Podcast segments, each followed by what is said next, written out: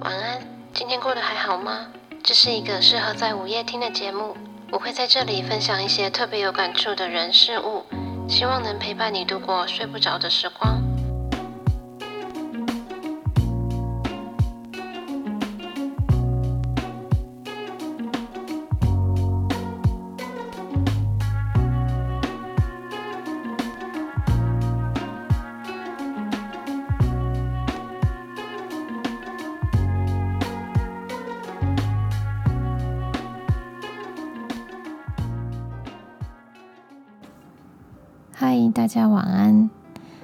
发现我又一个月没有录音了耶，又偷懒一个月了。好，然后嗯，今天要先第一件要做的事情是要先来感谢一下一位听众，大概是嗯前一阵子说前一阵早上很久，好像是六月份吧，还是五月底。反正有一位新的听众在那个 IG 私讯我，他他也是对日本文化蛮有兴趣的，然后觉得听我的 Podcast 听了觉得蛮舒服的。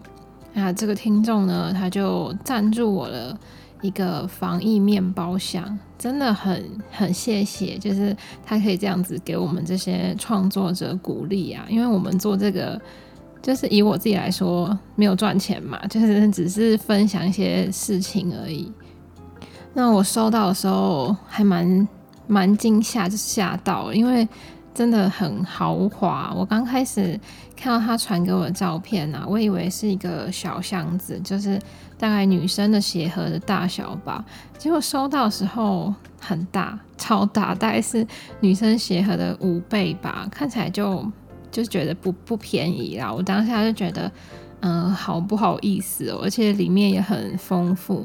它里面放了吐司条，大条的一条，然后我不知道算中型还是小型的，大概有四条吧。然后其中一条还是那个巧克力的生吐司，对。然后除了吐司之外呢，它还有嗯两个可颂面包，一个肉松面包，其他还有两三个小点心吧，然后一个。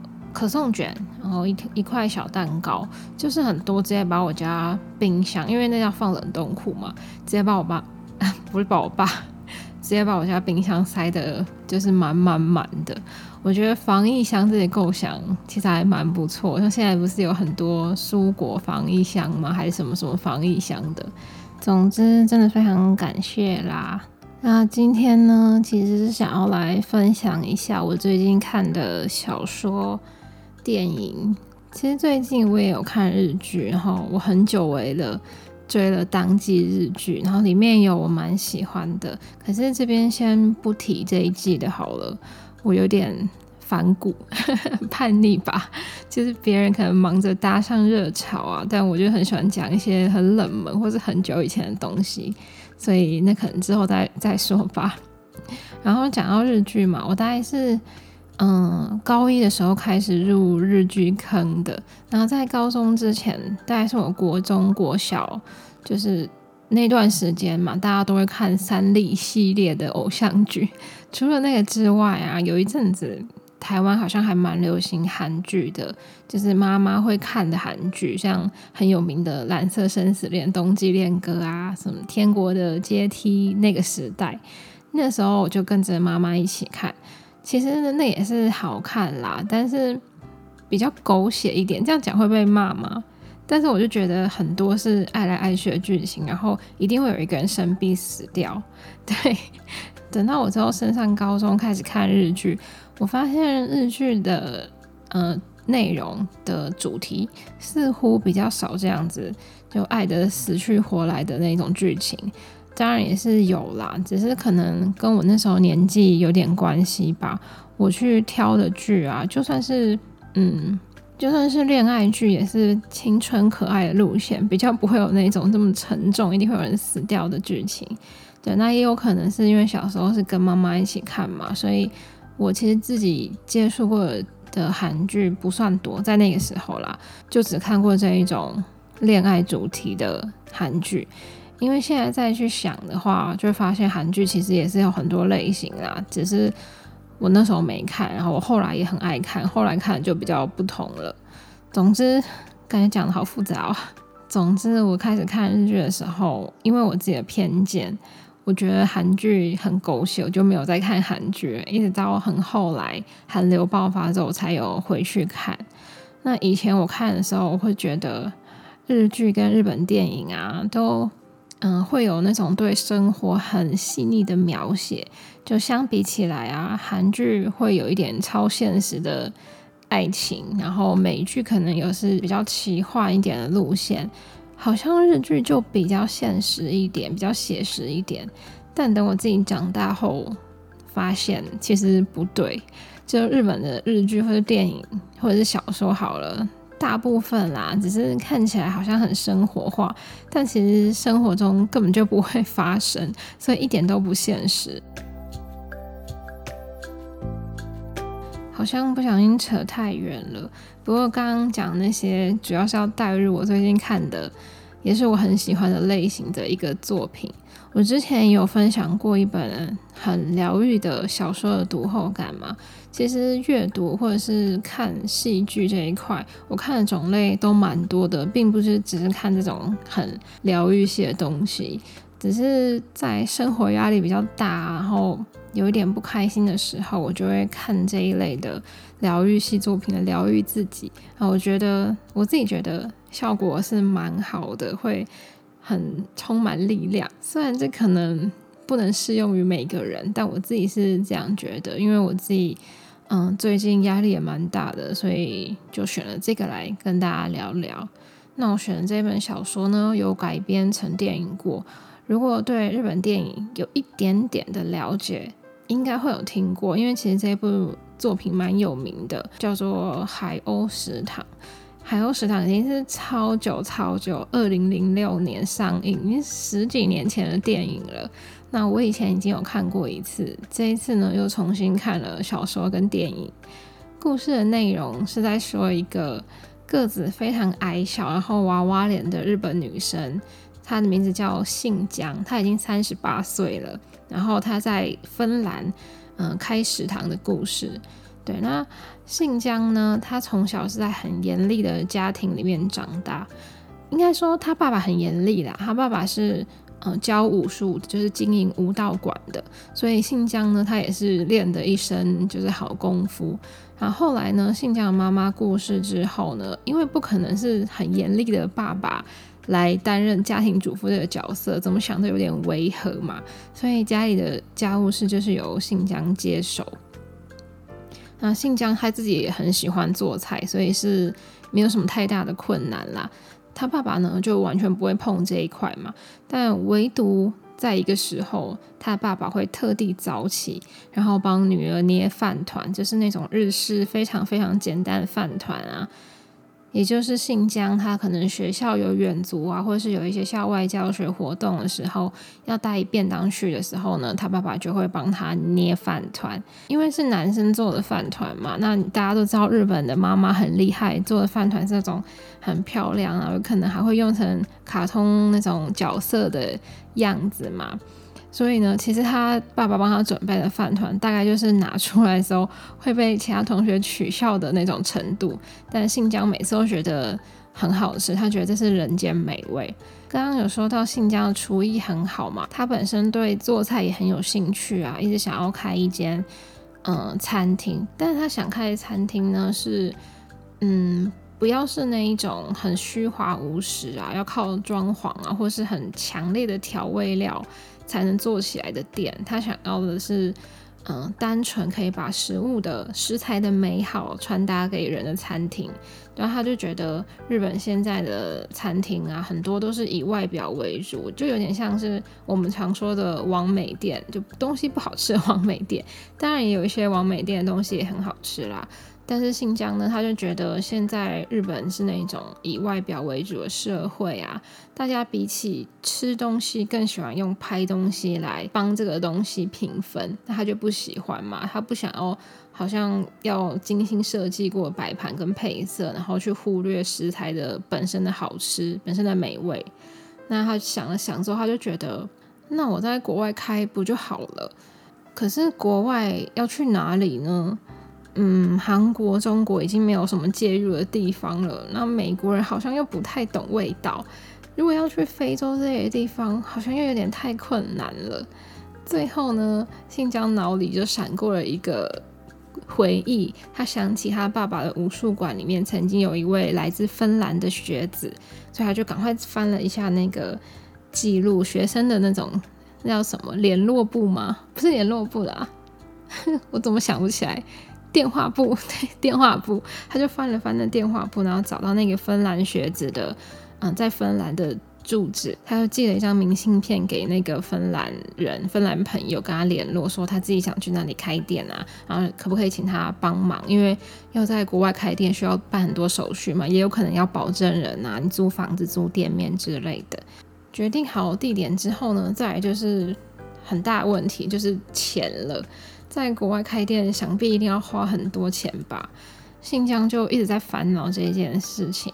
后来呢，他想到自己一直以来运气都很好，甚至有一段时间他的签运好到自己不敢参加抽奖，这什么奢侈烦恼啊！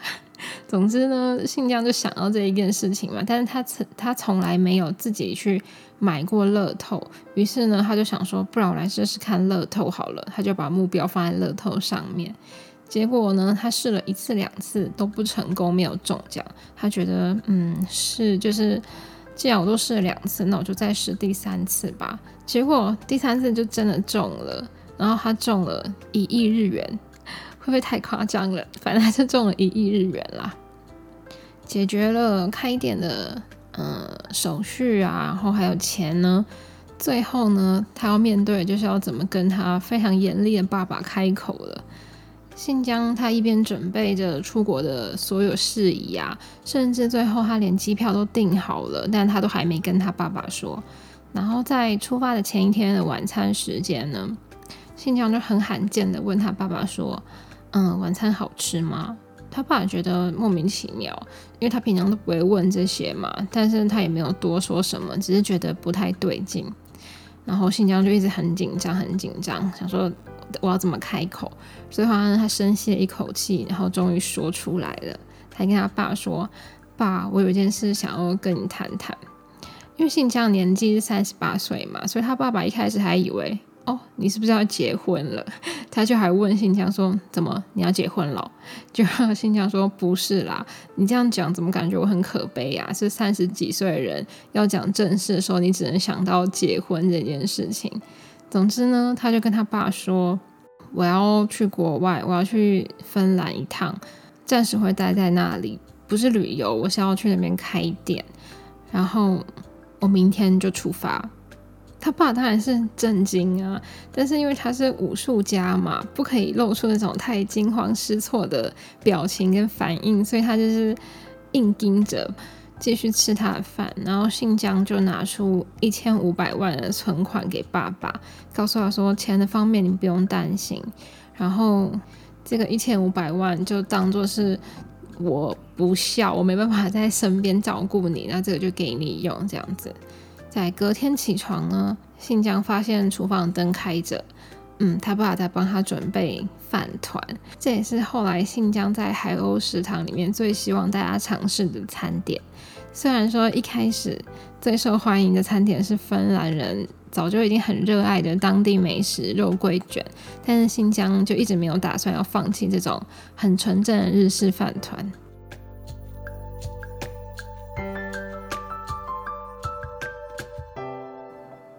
信江的身材非常矮小，又娃娃脸嘛，再加上芬兰人搞不懂这间店到底是卖什么样的料理，导致刚营业的时候常常被路过的人就是用很奇怪眼神看着店内。然后其中有一组芬兰的大妈三人组，他们就说。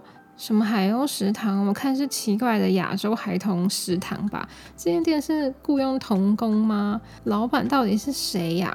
所以一开始完全没有客人上门。直到某一天呢，出现了一位年轻的芬兰男孩 Tommy。简单用一个单词来描述 Tommy 的话，他就是一个哈日族，再加上一点点的动漫迷。Tommy 会说一点日文，所以他之后也很常到海鸥食堂来。嗯喝免费咖啡。嗯，不是啦，他是来练日文的。为什么我刚刚说他喝免费咖啡？是因为他是海鸥市场第一个客人嘛，所以每次来呢，新疆都会让他喝免费的咖啡。然后在他们第一次见面的时候呢，Tommy 就问了新疆：“你会不会唱《科学忍者队》的主题曲？”《科学忍者队》就是很久很久以前的那种卡通啦，就是如果用我们我们知道的话，可能就是《科学小飞侠》那个年代的东西。然后新疆觉得很唐突，但是因为 Tommy 很喜欢这首歌，所以一直表现出告诉我告诉我，我想知道这首歌的歌词的那种态度。所以新疆呢就唱了前面一段。可是他唱了前面一段后，他怎么都想不起来接下来的歌词。Tommy 看起来非常的失望，所以他只好答应他，之后呢会帮他查到后面的歌词。接着某天，信江在逛书店的时候，碰巧看到有一位日本女生。嗯，为什么他知道她是日本女生呢？因为她正在看日文书。对，那这个日本女生叫做绿，日文是 Midori，反正就是绿色的绿。那他二话不说就冲到绿前面问他说。你会唱《科学忍者队》的主题曲吗？我看到这段的时候，我觉得这什么怪人呐！如果我坐在咖啡厅里，突然被陌生人说你会唱《科学忍者队》的主题曲吗？我一定超爆傻眼，然后很想赶快离开。可是放在这部电影，又觉得好像很莫名的很合理。绿呢，他就愣了零点五秒，说：“哦，会哦。”突然两个人就唱起来，之后绿就拿出纸笔呢，开始写下后面的歌词。电影里字蛮漂亮，大家如果有看电影可以注意一下。那绿的年龄呢，比信江再大一点，大概是四十中半吧。那他是一个人来到芬兰旅游的，为什么他会来芬兰旅游？其实没有一定的理由，他只是很想离开日本。然后呢，他就打开地图，然后闭着眼睛，随手一指，指到哪就去哪，然后刚好就指到芬兰了。这边我觉得就是很老套的浪漫，那我就先不吐槽好了。其实绿已经有预定一个礼拜的住宿了，但因为他是随手一指就来的嘛，所以他完全没有要嗯没有安排任何行程，然后也不知道要干嘛。就像现在在书店也是因为他爱看书，所以他就想说啊有书店，那就进来看看好了。那他们两个聊着聊着呢，信江觉得花钱住旅馆太浪费了，于是就邀请了绿啊到自己的家里住，但他自己觉得嗯很不好意思，所以呢他就。嗯，主动的向信江提出说，让我在海鸥食堂工作，就是这个想法。这就是海鸥食堂的第二位员工绿，他长得非常高大，然后就是很快，跟信江完全相反嘛。两个人站在店里的感觉更比之前更奇怪了。这时候芬兰大妈三人组还以为啊，信江真的是小孩耶！你看，真正的店主人终于出现了，原来这不是童工餐厅哦。最后一位女角呢是五十多岁的正子。